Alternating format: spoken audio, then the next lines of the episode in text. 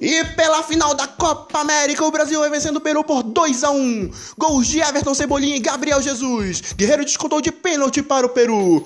Mas se engana quem acha que o jogo está sendo fácil. A proposta peruana foi de retranque tentar sair nos contra-ataques. Afinal, eles têm o número 9, o centroavante, o goleador Guerreiro. Então a zaga brasileira não pode dar bobeira, porque a qualquer hora Guerreiro pode colocar uma bola no fundo das redes. E o meio-campo peruano não é muito criativo, mas o Brasil também não pode bobear. E quanto à zaga peruana, essa sim é uma mãe. O primeiro gol do Brasil saiu pelo lado esquerdo e um drible desconcertante de Gabriel Jesus em cima de Trauco.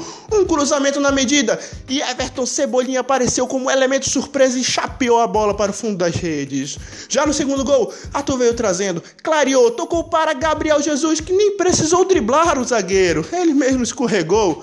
Então Gabriel Jesus teve calma e empurrou para o fundo das redes. Quanto ao gol peruano, temos que ter também muita atenção, porque saiu em um cruzamento que sem querer bateu na mão de Thiago Silva. Não temos como culpar nosso capitão, mas Guerreiro também não tem nada a ver com isso e empurrou para o fundo das redes. Agora, vamos prestar atenção nesse segundo tempo. Atenção total para o ataque brasileiro, para a defesa peruana, para o ataque peruano e para a defesa brasileira. Qualquer coisa, daqui a pouco estarei de volta e anunciarei o campeão da Copa América. Tamo junto, pessoal!